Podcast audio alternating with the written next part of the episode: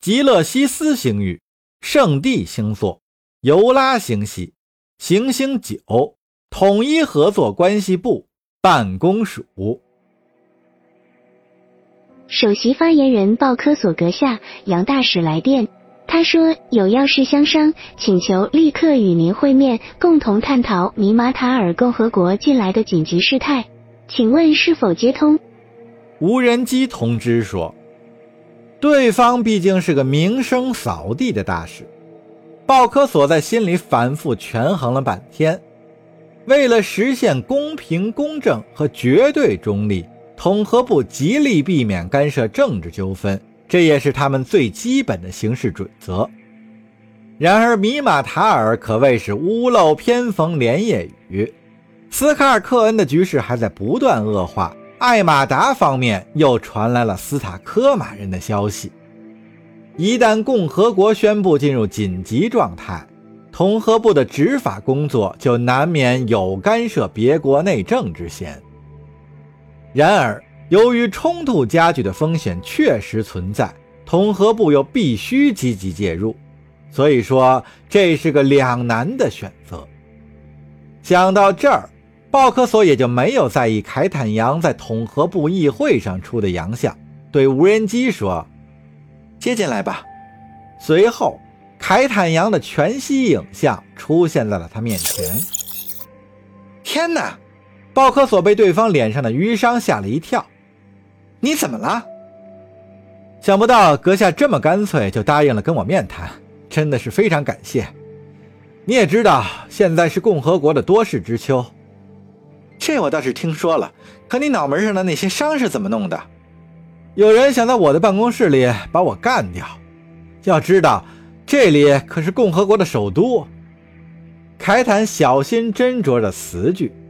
看见女人神色微变，凯坦心里畅快不已，然后又赶在她开口之前接着往下说：“但这并不是我跟你联系的原因。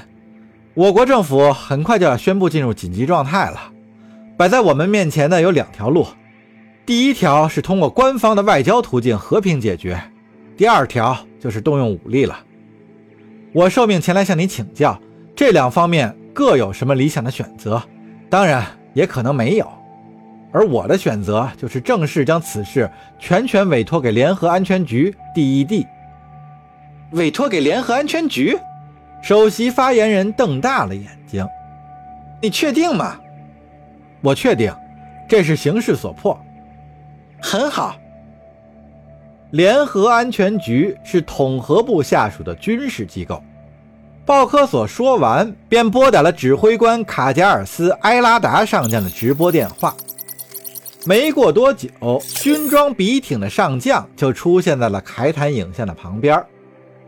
上将，这位是米马塔尔共和国的杨大使。由于近期局势不稳，他向联合安全局提出了协助申请。上将挺直了身子，将双手背在了身后。真是明智的决定，大使先生。不知我们有什么能够效劳的呢？凯坦转身面向上将，他那瘦骨嶙峋的肩膀显得更加扎眼了。你没让顾问和律师参与此次会议吗？上将皱起了眉头。别担心，相关人员都在线。大使先生。难道还有时间把他们一一介绍给你认识吗？你的请求听起来相当紧急。上将，这件事儿贵方的见证人越多越好。我希望，呃，尽可能客观的评估我们的处境。大使先生，我来是听你陈述事实的，可别考验我的耐心。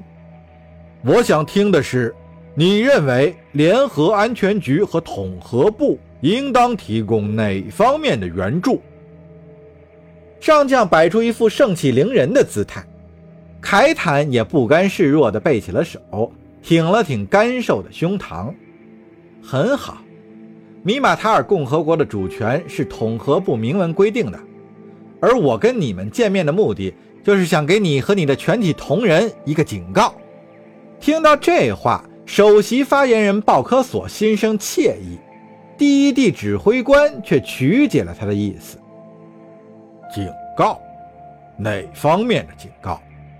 是说大天使集团的封锁线，还是说发现斯塔科马人这件事儿？凯坦摇了摇头，都不是，上将先生。这个警告针对的是你和所有 DED 以及统合部的军职人员。如果你们置若罔闻，那么作为代价，有些人是会送命的。命运的走向只取决于你们是否有诚意，而与我无关。这回轮到埃拉达上将瞠目结舌了。我是不是没有听清楚？鲍科索女士，这家伙刚才对我说了什么？首席发言人气得脸色铁青。杨大使。你脑子里到底是在想什么？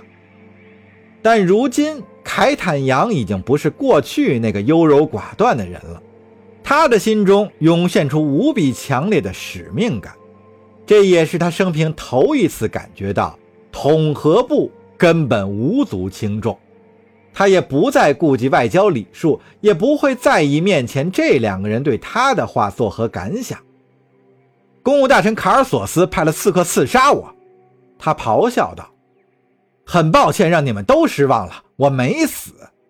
不久前我还参加过你们的会议，只为了索取区区一点反抗奴役、保卫家园的权利，就受尽了你们的辱骂和羞辱。”杨大使，两个人不约而同的同时喊道，但凯坦扬一嗓子把他俩的怨气都憋了回去。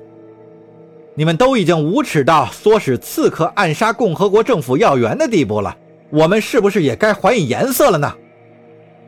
在他的厉声质问下，两个统合部官员都没有吭声。凯坦一边欣赏着两人震惊的神情，一边继续咬牙切齿地宣泄怒火。